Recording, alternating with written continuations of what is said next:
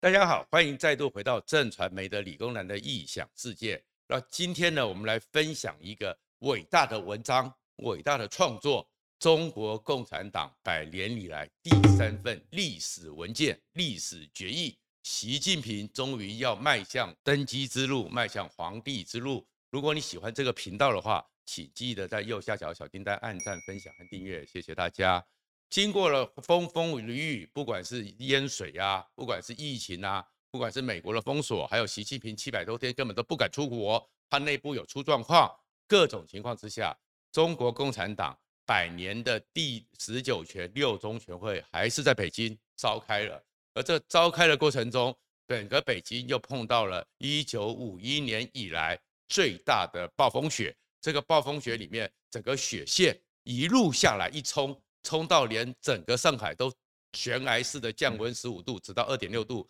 而整个内蒙古、东北、华北都是大雪纷飞。最惨的部分呢，像整个吉林、辽宁这边呢，积雪一夜之间连续四十六个小时，一夜之间压着整个雪，在现在这个时候比正常往常都提前了二十三到二十八天，积雪四十五公分。而最惨的是内蒙古的克沁草原，克沁草原就是康熙的老祖母孝庄皇后她的故乡，积雪达到六十五公分，而这雪积了不再是一片白海海之下，还有的状况是什么？因为雪是有重量的，积下去之后已经死亡了一个人，然后呢，灾民达到五千多人，哎，内蒙那边是地广人稀，五千多人是很多的，然后呢，他们这个叫做白毛灾。白毛灾就是一片白毛毛的，所以他们的牛羊、他们的畜牧死得更惨。那些牛羊的棚架倒掉两千两百多座，那死亡的牛已经七百多头，那剩下还有很多的东西没算的。当时的损失一夜之间就损失人民币一点四五亿。可是这样的一个情况，中国共产党就是厉害。他们厉害在哪里？他们的媒体就可以把它变成是好像这是一个祥瑞，这是瑞雪。然后中国的人呢，在他们的《人民日报》、新华社里面看不出这个灾情的悲壮，灾情的悲狂，为什么会这样子？其实这就是一个整个东方文化最坏的传统，叫做文妖传统。从习近平要上来的时候，为什么那么在乎这个所谓的历史文件？因为在共产党百年历史里面，只有三次历史文件。第一次是毛泽东确立了他是中国共产党唯一的领导人。过去前面的陈独秀啊、张国焘啊、王明啊，你们这些人都滚蛋！你们在中国历史上，中国共产党都没有下立地位，以后全部是毛泽东领导。再过来一次是邓小平，也是确立了邓小平是唯一的中国共产党复兴的领导人，所以他也是邓小平。虽然一直是没有真正拿到最高职位，可是是中华人民共和国历史上唯一的最有权势的老百姓。然后这个过来之后，在邓小平的过程中，赵紫阳不见了，胡耀邦不见了，华国锋不见了，只剩下邓小平。然后再过来呢，再到了整个习近平时代，他要这个第三号历史文件，所以要把江泽民、要把胡锦涛、要把温家宝、朱镕基这些人给消灭掉，因为整个过来就是只有他才是最伟大的人。所以呢，这里面他看到他们的第三号历史文件就定掉了。百年的中国共产党的历史里面，毛泽东让中国站起来，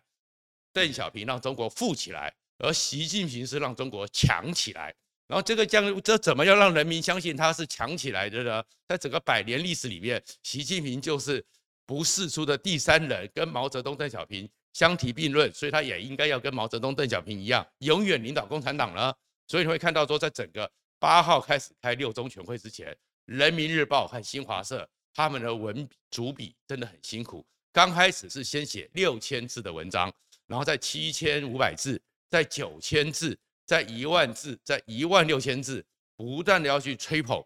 整个习近平，真的是百年难遇的奇才。最后你会看到他的文章里面竟然没有灾难，一切都是祥瑞，这是一片瑞雪。然后整个习近平呢有六大成就，那你就看到说他们这个编织文艺大内宣的。小粉红一定看得非常嗨。首先，里面六大成就里面，你会看到所有事情都可以扭曲。这种扭曲是什么呢？原来全世界都在关注说，自从 COVID-19 武汉肺炎起来之后，习近平已经七百多天没有出国了。可是你会看到他们的那个一千五百字习近平的历史贡献这样的整理文章，六大桂冠里面叫做习近平发明了一个主导全世界外交的新领域，叫做云外交。所以习近平是不需要出国的，习近平是不需要去跟你握手的，习近平只要在视讯上跟人家用视讯连线，就是一个领导，叫云端外交。习近平开创了中华帝国五千来从来没有的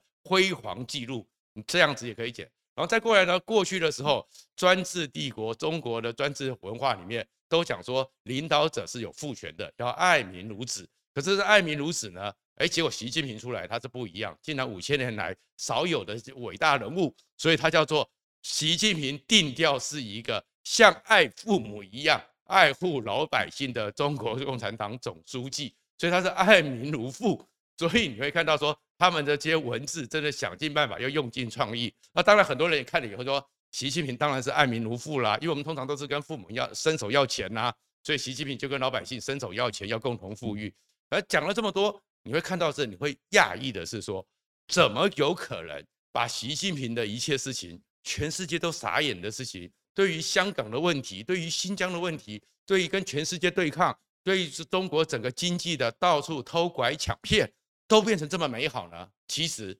这个是中国文化里面最邪恶的传统。而这个传统呢，今天我就特别带来的是博洋先生白话文版《资治通鉴》第二十九集，里面叫做《统万碑文》。《统万碑文》里面，柏杨先生在这本书里面就把这种现象，两千人来里面的文人无形叫做。统万边缘，它里面特别讲的文化人和文妖只有一纸差别，就叫做统万碑文。什么叫做统万碑文呢？是过去的时候，我们知道说，整个三国之后，司马懿家族终于把整个中国给并吞了。可是并吞之后不到三十年，就爆发了八王之乱。而八王之乱之后，整个晋王朝开始崩解。而在这崩解过程中，我们历史课都读过五胡乱华十六国，甚至五胡乱华十九国，开始进入了一个大杀戮、大禽兽的时代。而里面在最杀戮、最禽兽的地方，就是在现在中国大地西北部有一个叫做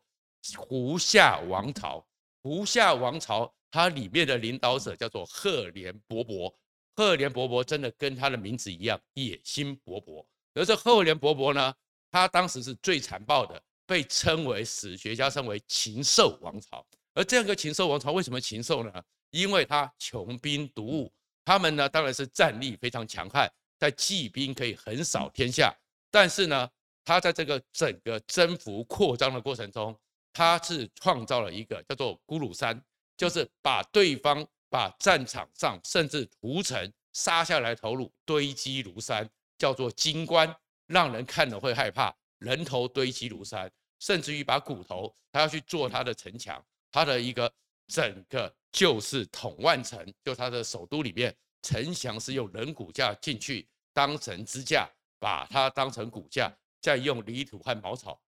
板筑而成。然后这样一个地方，人民呢，甚至于有时候缺粮的时候，就是把人民当野兽一样开始屠杀，这样一个血腥的王朝。一个这么恐怖的王朝，赫连勃勃。可是呢，在一九三零年代，考古学家就在统万城的遗址发现了这个统万碑文。但里面不一样，竟然他当时的时候立了一个这个统万碑，说明说整个赫连勃勃是上天应许给人民的圣君，在他的治理之下，整个胡夏王朝就是上天应许之地。牛奶牛与蜜的地方，每个人都和对和乐无比，每个人生活都过得很好。然后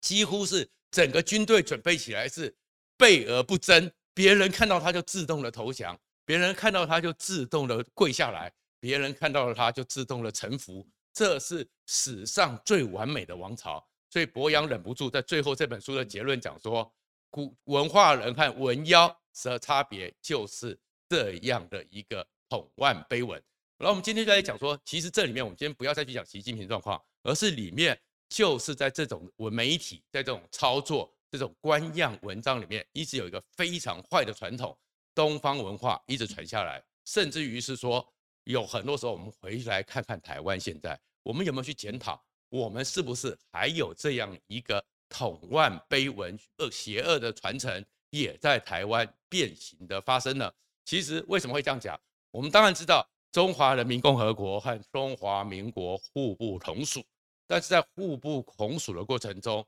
我们也不能不去承认。中华民国因为这个特殊的历史情境，四百年的特殊历史，我们是多元吸纳了各地的文化，有日本的，也有我们长期的原住民斯卡罗、大肚王国这些传承下来的基因，当然也有美国文化，而且我们跟世界接轨的比较早，有很多世界先进的文化。但是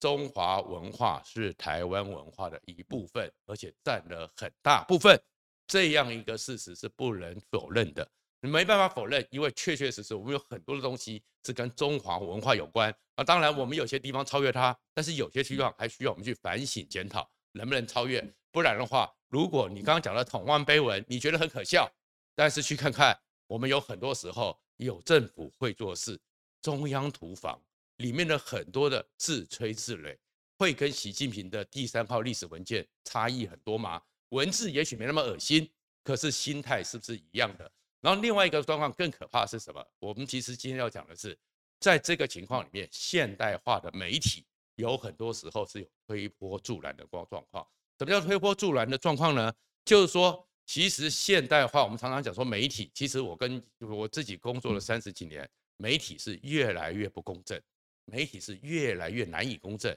因为太多的时候在政治和经济的一个介入之下，因为媒体其实是一个。高资本、高劳力的密集的一个产业，这个时候很多容易是被控制的。尤其是台湾的经济，虽然现在台积电这些半导体产业很好，但是他们不需要对内做广告，他们不需要做商品的宣传，而媒体存活，媒体因为很难直接跟阅听众收取订阅费，那个实在是太便宜了。你收了钱，人家也不愿意再阅读了，所以都是靠广告，而这个广告行销预算。台湾现在只有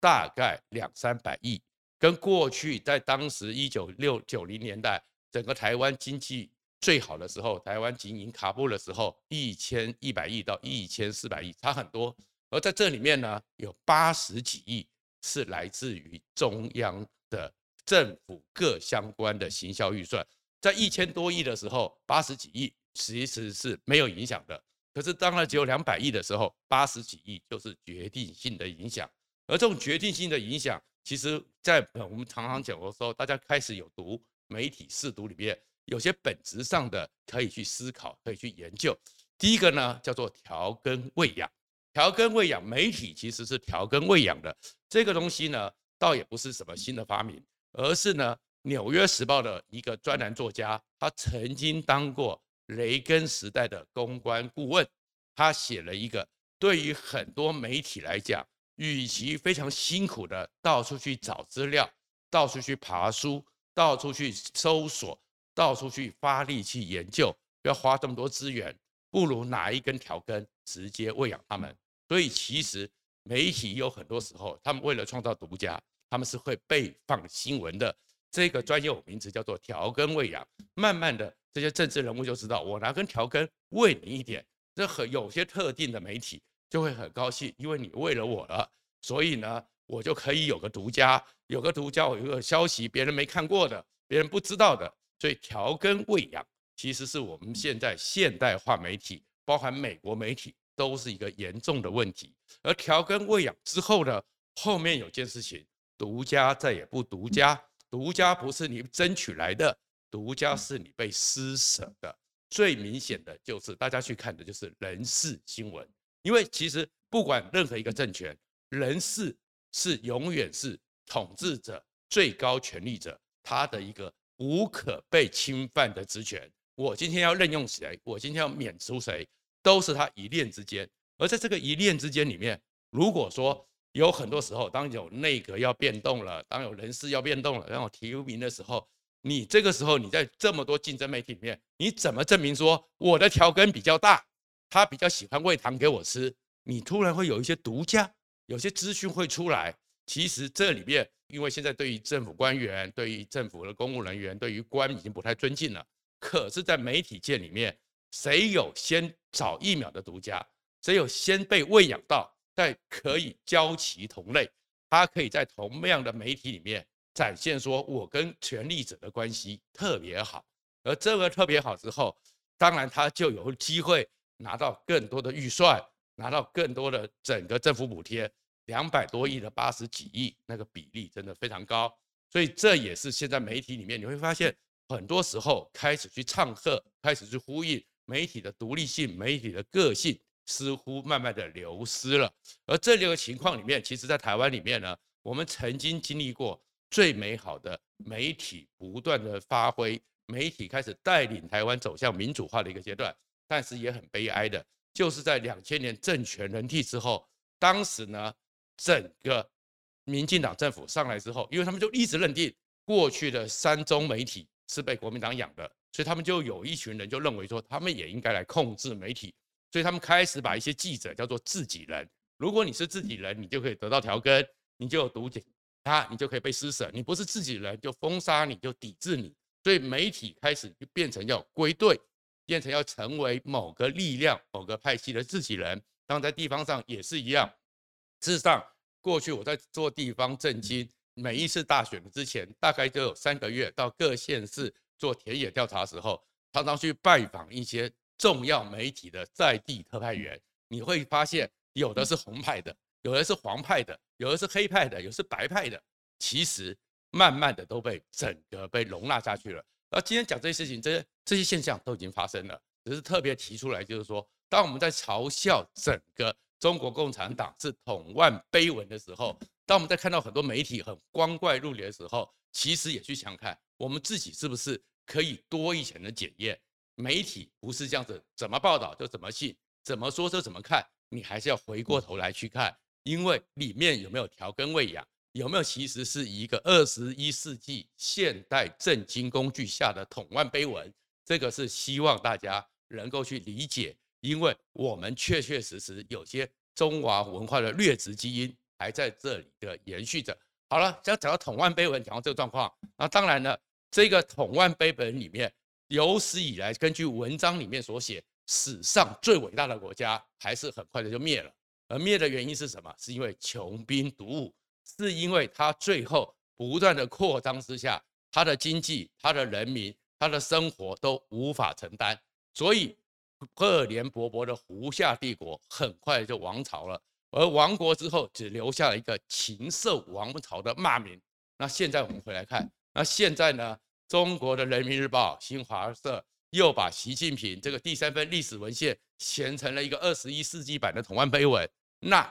中国共产党。会不会也跟这个胡夏帝国一样，很快就垮了呢？当然，你就会看到现在有些力量就在促成推进这些事情，这就是现在你会看到拜登政府在做的事情。当然，在最近的时候呢，这个拜登的那个政府六个参议员、两个军官又做了一个他们的行政专机，从马尼拉的克拉克机场，在十一号晚上七点多的时候，九点多的时候直接到达台湾，而且第一次在。台美断交之后，进到国防部，中共当然会气噗噗。然后在此时此刻，美国五角大厦公布了二零二一年中国的军力报告，又把中国有四个方式攻打台湾给铺露出来。日本的产经新闻、日本的自卫省又公布了，如果台湾有事，会怎么进攻台湾、封锁台湾。然后路透社也去报道了六个方式攻击台湾、封锁台湾。然后他们不断在讲这些事情的时候，大家会看得很紧张。可是其实这里面都一件事情，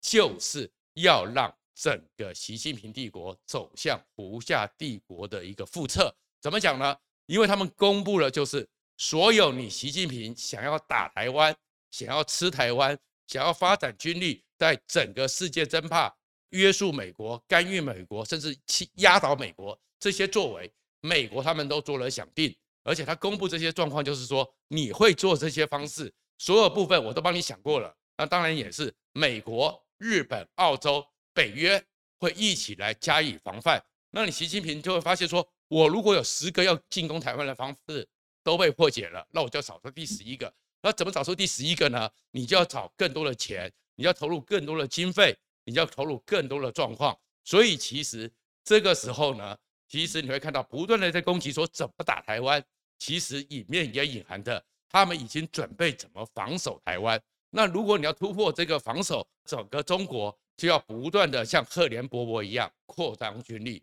不断的牺牲你的经济。所以你看他们现在物价也涨，粮食也不够，连猪大家都要抢，电也不够。你在不断的过程中，最后你会被拖垮。所以事实上，我们今天当然会发现到，台湾好像很多人都觉得兵凶战危，确实很紧张，确实有威胁。可是另外一方面，也是当年的时候，在所谓的赫连勃勃。胡夏王朝周围的国家怎么对付他的？就是不断的跟你升高军备，最后把你给拉垮。美国也是当年在冷战的时候用这个方法把整个苏联帝国给拖垮了。其实，在当时雷根时代把整个苏联拖垮的时候，当时的国防部长叫温伯格。温伯格的回忆录里面讲了一段话是特别有趣的。当时呢，他跟雷根讲说：“我们现在的 GDP 是苏联的五倍。”所以，我们每年只要增加百分之三的军费，苏联为了跟我们抗衡，它也要增加到达我们这个总数量，所以是苏联 GDP 的百分之十五。